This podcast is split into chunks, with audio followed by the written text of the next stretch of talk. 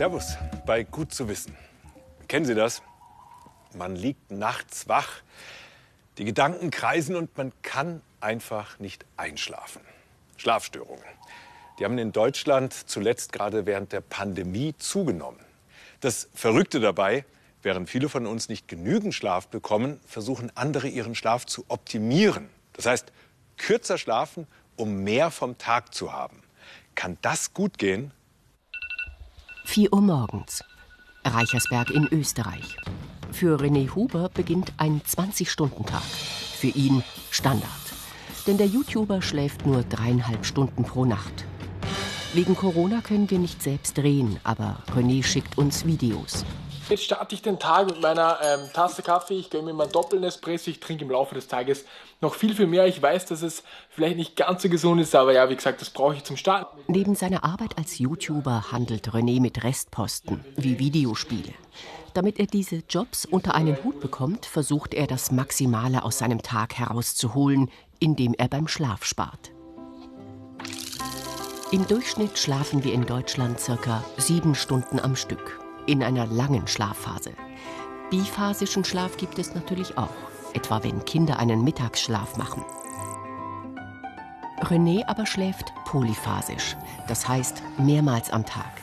Er hält sich dabei an ein Konzept, das sich Everyman nennt.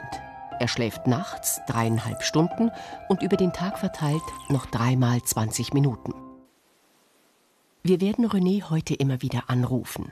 Die Everyman-Methode funktioniert nur, wenn er sich strikt an seinen Schlafplan hält. Hi. Hi. Siehst du mich? Passt alles und hörst du mich? Du trainierst dir das ja an und wenn dann eins weg und wenn dann zwei wegfallen, no way. Wenn du jetzt zum Beispiel um 9 Uhr pennst und, du, und um 2 und um, um 7 dann nicht, dann musst du ja eigentlich, also das geht sich niemals, also das glaube ich, also man könnte es irgendwie durchdrücken, aber dann, das, das hängt sich dann immer an die nächsten Tage an. Das ist halt das Problem. Ich mag das ja. Wenn mir jemand fragt, was, was machst du? Gerne, ich arbeite gern. Seit einem Jahr holt sich René durch polyphasisches Schlafen mehr Wachzeit. Trotzdem wird es für ihn heute besonders schwierig werden, fit zu bleiben. Freiburg. Hier hat Urban Beckmann gleich einen wichtigen Termin. Morgen. Zum uns erstmal Kaffee, oder? Ja. ja. Wie haben Sie heute geschlafen? Ah, kurz, sehr kurz. Schlecht eingeschlafen, also wirklich ganz schlecht eingeschlafen und dann auch nicht durchgeschlafen, öfter wach geworden. Naja, aber das ist nichts Neues. Denn Urban Beckmann leidet an chronischen Schlafstörungen. So sieht gesunder Schlaf aus. Und so wälzen sich Menschen, die unter Insomnien leiden, also unter Schlaflosigkeit. Zwischen 2010 und 2017 sind die Schlafstörungen bei Berufstätigen um 66 Prozent gestiegen. Laut DAK Gesundheitsreport haben 80 Prozent der Befragten angegeben, schlecht zu schlafen. Fast jeder Zehnte ist von einer Insomnie betroffen. Urban Beckmann leidet seit seiner Kindheit unter Schlafstörungen. Und mit den Jahren ist das Problem immer schlimmer geworden dann bist du irgendwann nervlich auch so am Ende, dass du richtig aggressiv dir gegenüber selbst wirst, ja, dass du auch, auch, auch dich selber verfluchst oder dann, dass ich nachts aufstehe und, und am liebsten irgendwie eine Tür oder was weiß ich eintreten würde, tue ich natürlich nicht, weil dann würden die Kinder und meine Frau wach, die schlafen alle wunderbar. Ja, aber, aber so, so dieses Gefühl, der, dieser innere Brass dann, der, der ist doch schon gewaltig. Ne? Hier im Uniklinikum Freiburg wird Beckmann gleich weiter an seinem Schlafverhalten arbeiten. Zurück in Österreich. Phasenschläfer René ist seit fünf Stunden wach. Laut Plan muss er gleich schlafen. Zeit hat er dafür eigentlich nicht, denn seine Website macht Probleme. Es ist halt ungut jetzt wieder, weil das, das schläft man halt nicht gern, weißt Das ist halt das Problem. Es ist genau so eine Situation, wo ich eigentlich gar nicht will, aber ich, ich mach's jetzt, also ich mach's trotzdem natürlich. Also ab ins Bett. René ist nicht der Erste, der versucht, mit polyphasischem Schlaf Zeit zu sparen. Das hat schon Leonardo da Vinci gemacht. Um mehr Zeit zu haben, Weltmysterien zu lösen. Da Vinci soll schon im 15. Jahrhundert polyphasisch geschlafen haben. Vielleicht kam er auch deshalb auf so traumwandlerische Dinge wie Flugmaschinen. Durch Kurzschlafen Zeit sparen, damit brüsten sich bekannte Persönlichkeiten wie Napoleon. 1880 erfindet er die Glühbirne. Thomas Edison. Der Kurzschläfer macht die Nacht zum Tag. Seitdem ist wenig zu schlafen ein Statussymbol der Leistungsträger geworden. Zitat Margaret Thatcher: Schlafen ist für Weicheier. Der moderne Leistungsträger braucht keinen Schlaf. Dieses Credo gilt vor allem unter Machern. Setzen die das Schlafverhalten anderer unter Druck? Nach 20 Minuten Schlaf fühle ich mich deutlich erholt. Ihr seht vielleicht an meinen Augen, dass ich gerade geschlafen habe.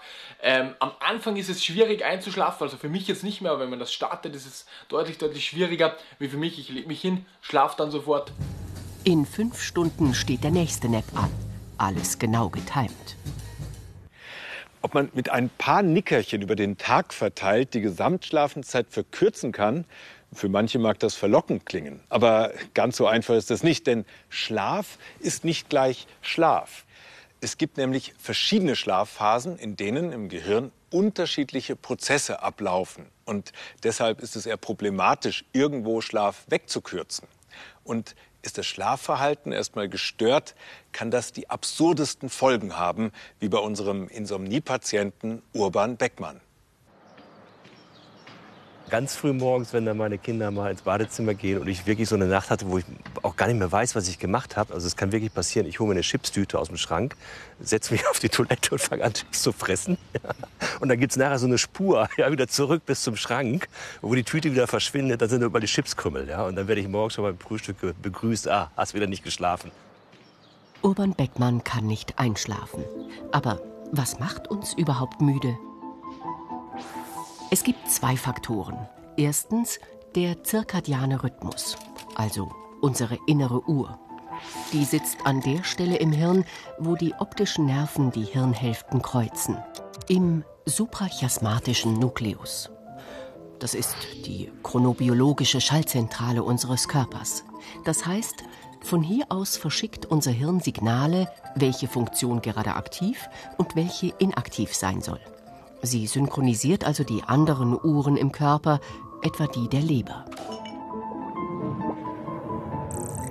Dieser zirkadiane Rhythmus ist ziemlich strikt und sagt uns, wann wir wach sein und wann wir schlafen sollen. Dabei hält er sich an einen 24 bis 25 Stunden Rhythmus. Damit der Körper weiß, wann wir schlafen sollen, stimuliert unsere innere Uhr die Ausschüttung des Hormons Melatonin. Das ist kein Schlafhormon, sondern nur ein Signal an uns, Schlafenszeit.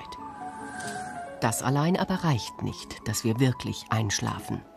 Der erste Schritt, den wir sozusagen vereinbart hatten, ist, ähm, dass ich eben versuche, nachts nicht mehr auf die Uhr zu schauen, und dann einfach auch sich zuzugestehen, ja, du bist jemand, der sehr, sehr schlecht schläft und äh, dann versuch es gar nicht irgendwie um 8, 9 oder 10 Uhr ins Bett zu gehen, sondern halte dich wirklich bis 12 Uhr Mitternacht wach, weil du weißt, du kannst sowieso vorher nicht schlafen.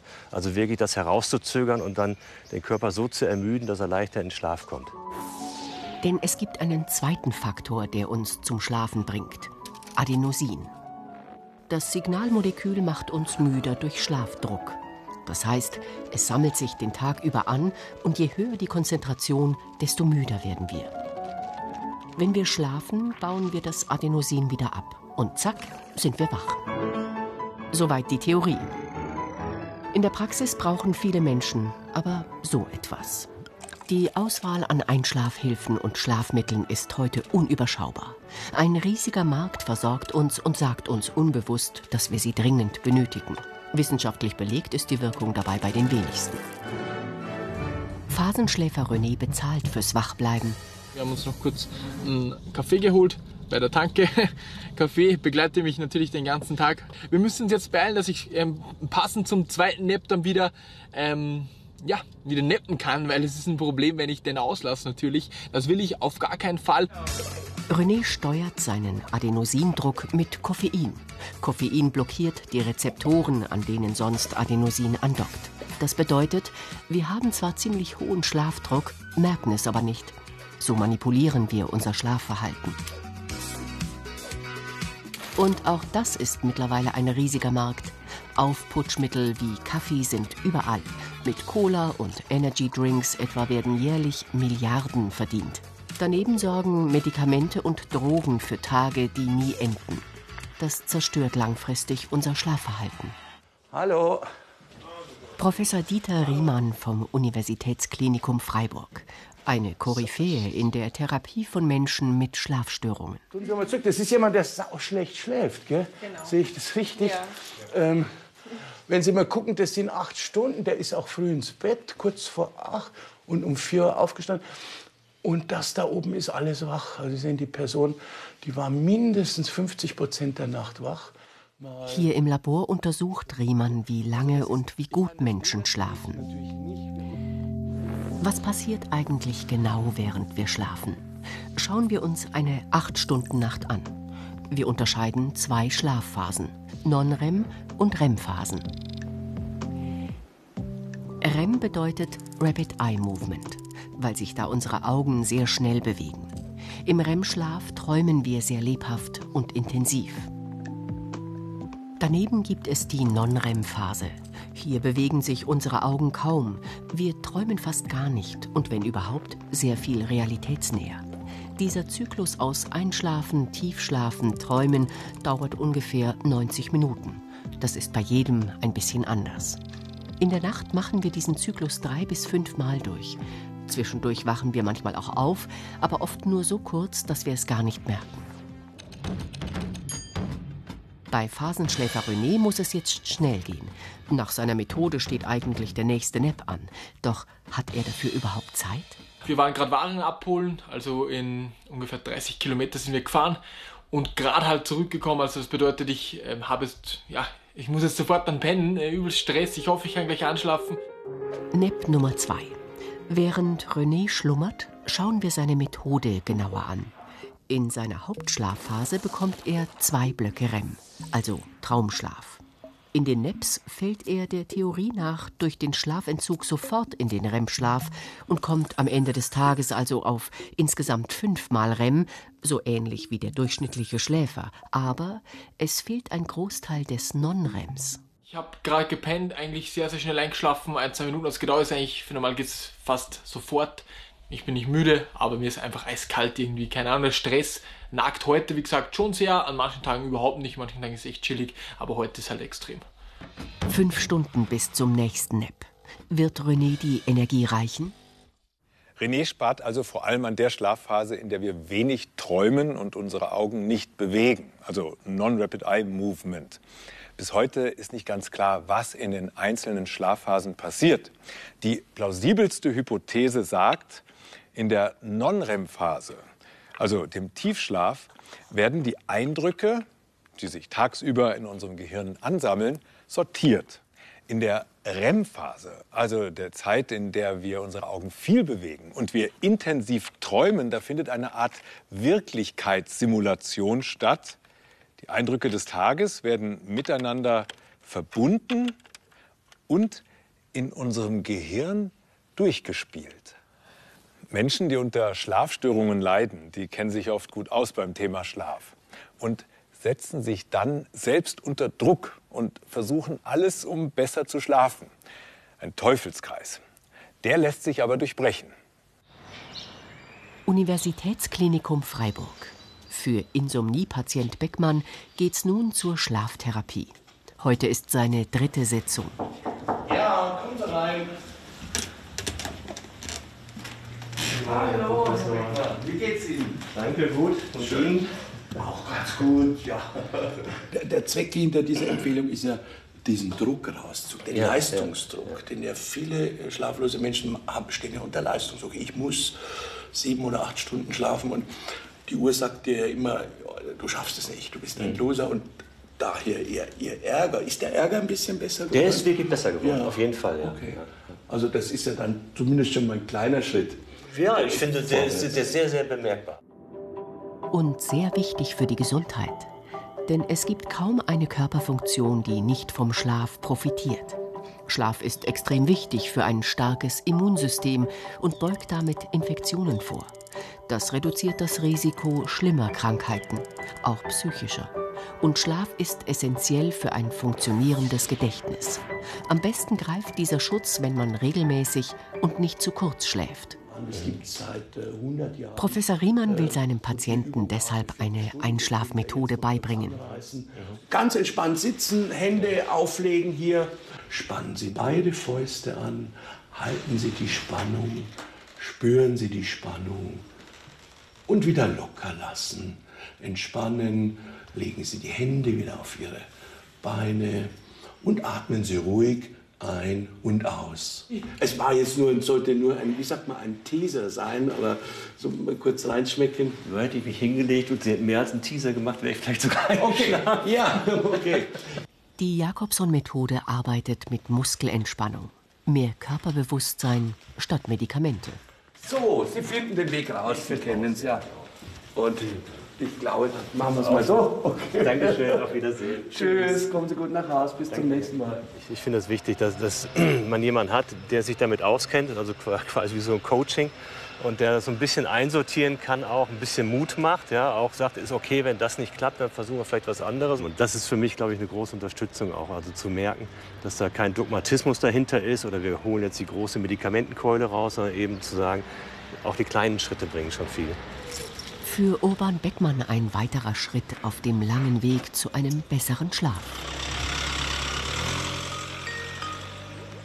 Und wie steht's bei Phasenschläfer René? Hi, Hallo. alles gut? Ja, bei dir? Ja, es geht eigentlich. Also eigentlich nicht so, Oh, muss ich ganz mal. ehrlich sagen. Ja, wegen der Website. Wir haben so Probleme, es klappt immer noch nicht. Es schreiben mich hunderte Leute an. Ähm, ich will gar nicht schlafen jetzt, weil ich weiterschauen will. Und es ist halt so ein leichter Angstzustand. Aber jetzt den Nap ausfallen zu lassen, das ist überhaupt Ja. keine Option für dich. Nee, mir, ich, mir geht's auch gerade nicht so gut, muss ich ehrlich sagen. Ich, also es ist gut, wenn ich jetzt, wenn ich jetzt mache, sozusagen. NEP Nummer 3. Wir fragen den Experten nach polyphasischem Schlaf. Das klingt erstmal sehr verlockend. Ich spare Zeit, ich habe mehr Zeit für andere Dinge, ich werde leistungsfähiger etc. Äh, Ich kann mir vorstellen, dass es vielleicht in seltenen Fällen dem einen oder anderen das gelingt. Ich glaube nicht, dass das etwas ist, was für die breite Masse von Menschen in Frage kommt. Der Fall, mit dem ich zu tun hatte, ein Freiburger Student, äh, der hat dann nach den vier Wochen hat er das, glaube ich, gemacht, kam und gesagt, er hat viel mehr Zeit gehabt, aber die Zeit war halt für ihn nutzlos, weil er nur müde war in der Zeit. 20 nach 7, meine Freunde, 20 Minuten gepennt. Ich bin, wie man es mir vielleicht ansieht, etwas mehr geschafft wie sonst, muss ich ganz ehrlich sagen. Wie gesagt, ähm, so ist es halt einfach ab und an. Ich bin ziemlich, ziemlich K.O. Heute ist es extrem, extrem schwierig, aber es hilft einfach nicht. Man muss da weitermachen. Ähm, man kann jetzt nicht einfach sagen, okay, nur was mir heute vielleicht nicht so gut geht oder weil ich heute Stress habe, haue ich den ganzen Plan über den Haufen. So funktioniert grundsätzlich das Leben nicht und so funktioniert auch niemals ein polyphasischer Schlaf. Mittlerweile arbeitet René seit über 17 Stunden. Das geht nur, weil er seinen Schlaf radikal beschnitten und optimiert hat. Fast alles in unserer Gesellschaft steht unter Leistungsdruck, unter Ranking, Benchmarking. Und dann sage ich, verdammt nochmal, lasst den Schlaf doch in Ruhe mit eurem äh, Leistungsdruck und Benchmarking. Wer selbst im Schlaf noch Leistung bringen will, erreicht oft das genaue Gegenteil. Aber funktioniert's bei René? Ja, jetzt, jetzt klappt schon langsam. Und jetzt bin ich auch etwas entspannter. Und außerdem bin ich jetzt wieder voll da eigentlich. Ich habe jetzt noch einen Kaffee geholt. Und eigentlich könnte ich jetzt schon weitermachen. Also ich bin jetzt gar nicht mehr müde. Das Schlimmste war heute ähm, vor dem dritten. Ja, wenn ich jetzt neun Stunden pennen würde, das, boah, das geht ja dann, das geht ja nicht. Also da, was, ja, da, da fehlen dir fünf oder so, fünf Stunden ungefähr. Ich finde es ein bisschen eine gefährliche Tendenz, so diese Effizienz, auch der Schlaf muss erobert werden. Das muss jetzt klein, rund und handlich gemacht werden. Es stimmt so nicht. Man denke an die ganzen Ministerpräsidentenrunden, wo dann nachts irgendwelche Dinge ausgebrütet werden, die am Morgen dann relativ bizarr erscheinen. Vieles, was beim Schlafen passiert, bleibt ein Rätsel. Was wir wissen, Schlummern und Träumen stärken unsere Gesundheit. Zustände der Entschleunigung gegen die Hektik der Welt.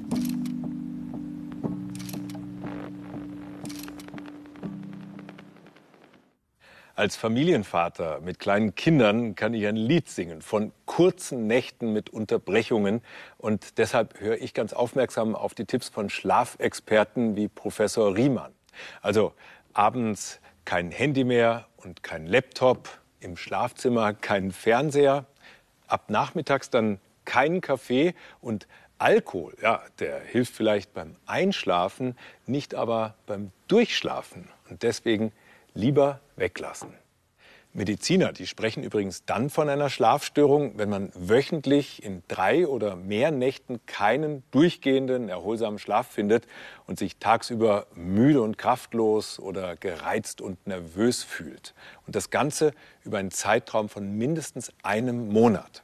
Ja, wenn es mal soweit ist, dann sollten Sie auf alle Fälle Ihren Arzt aufsuchen und sich professionell beraten lassen. Woran denken Sie, wenn Sie Palmen sehen? Also ich denke da an Sonne und Strand und Urlaub. Dabei würden Mütze und Jacke und Bergtour auch passen, denn Palmen gibt es auch bei uns. Genauer gesagt Stechpalmen. Ilex aquifolium, der offizielle Baum des Jahres 2021. Während andere heimische Bäume mit dem Klimawandel hadern, arrangiert sich die Stechpalme recht gut und erobert neue Gebiete, selbst hoch oben in den Alpen. Eigentlich müsste die Stechpalme in den bayerischen Voralpen erfrieren. Trotzdem wächst der Baum hier. Hat er sich an die Bedingungen angepasst oder ist das bereits ein Zeichen für den Klimawandel? Das wollen Forscherinnen und Forscher der Hochschule Weinstefan und der TU München herausfinden. Uns interessiert natürlich, ähm, was ist das für ein Lebensraum, wie groß ist die, wie alt, vielleicht können wir auch Schlussfolgerungen ziehen, wie die hier hingekommen ist. Auf jeden Fall ist es ja was ganz Besonderes und was Aufregendes, dass die Anna Klages jetzt hier so ein hochgelegenes Vorkommen gefunden hat. Das wollen wir uns jetzt mal gemeinsam anschauen, hier mit meinen Kollegen. Vor einem halben Jahr hat Anna Klages hier auf über 1300 Metern Höhe eine Stechpalme entdeckt. Ein Höhenrekord. So, und hier an dem Hang, da unten, da müsste jetzt die Stechpalme wachsen. Ähm, ich dachte jetzt sagen, wir gehen jetzt mal runter und ich suche die.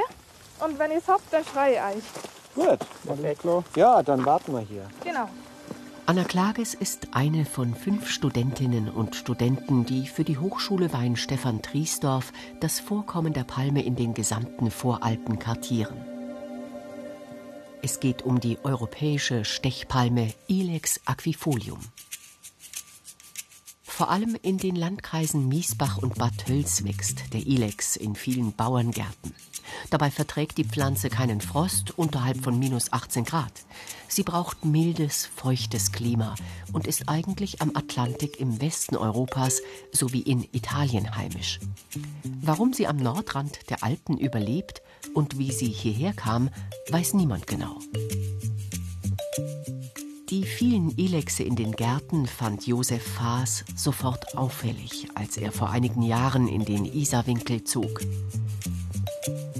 Dann entdeckte er sie auch im Wald und wollte wissen, Kommt der Ilex vom Wald in die Siedlungen in die, oder kommt der, ist hier gepflanzt worden und ist dann sozusagen in den Wald gewandert? Und die Frage, das, halt das was ich so spannend finde und da, da habe ich mir erhofft, dass man da vielleicht was rausbringt. Ist, das jetzt ein, ist der schon sehr lange bei uns?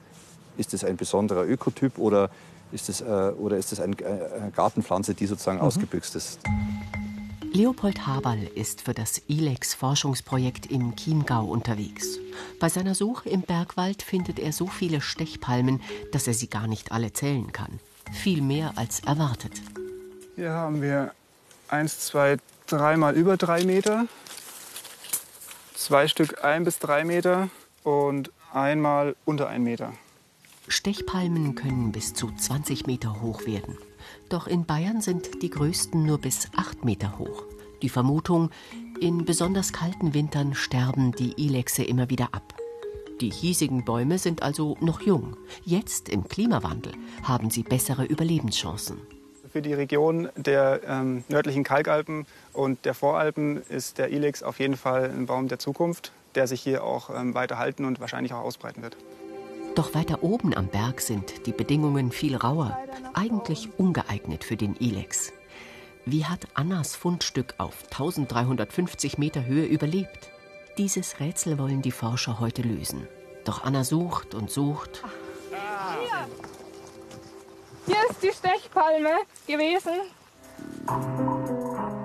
Nur noch der Wurzelstock ist übrig. Offenbar wurde der Ilex vom Almbauern zurückgeschnitten. Wären wir nur früher gekommen. Mhm. Es ist schon traurig, weil ähm, ja, es war halt einfach der Höhenrekord, ähm, ich glaube sogar bayernweit. Und jetzt ist die einfach weg und man ist ganz umsonst hochgelaufen. Und ja, es ist, es ist schon sehr schade, weil eigentlich stört sich hier ein Korn, kann man zumindest meinen. Ja, das tut mir schon leid um die Stechpalme. So sah sie aus, als Anna sie vor einem halben Jahr fand. Aber vielleicht ist sie noch nicht ganz tot. Anna entdeckt etwas. Diese grüne Rinde, das ist eine Besonderheit von der Stechpalme. Solange die Rinde grün ist, ist die noch photosynthetisch aktiv. Also es kann tatsächlich sein, dass die dann nur mal austreibt. Ähm, aber Garantie geben kann ich da jetzt keine. Das Team glaubt, dass die Pflanze schon häufiger zurückgeschnitten wurde. Neben der grünen Rinde entdecken sie noch ein paar grüne Blätter. Jetzt sind sie sicher, die Pflanze lebt. Also wir sollten auf jeden Fall eine DNA-Probe, also sprich ein Blatt mitnehmen, weil das ist ja die am höchsten wachsende. Das heißt, wenn wir da eine genetische Anpassung erwarten, dann ist es wohl bei der Pflanze. Hanno Schäfer will die DNA des Ilex an Ort und Stelle analysieren. Ein halbes Blatt genügt. Hat dieser Ilex Gene, die ihn vom bekannten Ilex aquifolium unterscheiden? Gene, die ihn vielleicht besser mit dem Frost zurechtkommen lassen? Die DNA des zerkleinerten Blattes kommt in ein mobiles Sequenziergerät. Dann heißt es warten.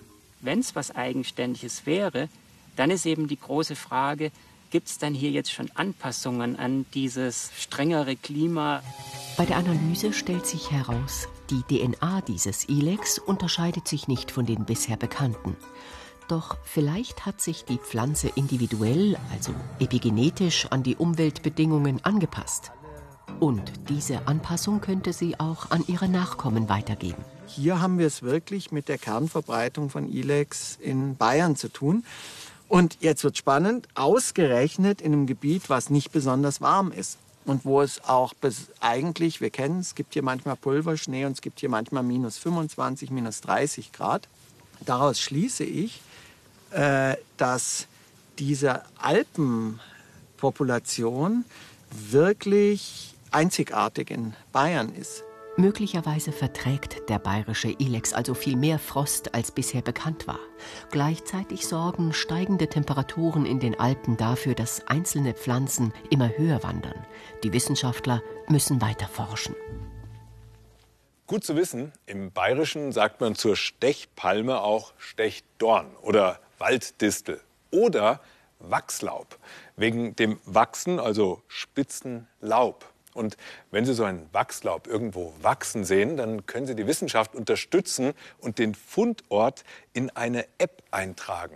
Infos dazu gibt es unter portal.beisix.de. Und da können Sie auch nachschauen, wo überall schon Stechpalmen gefunden worden sind. Und Achtung, bitte nur wild wachsende Pflanzen melden und nicht die Palmen im Garten Ihres Nachbarn.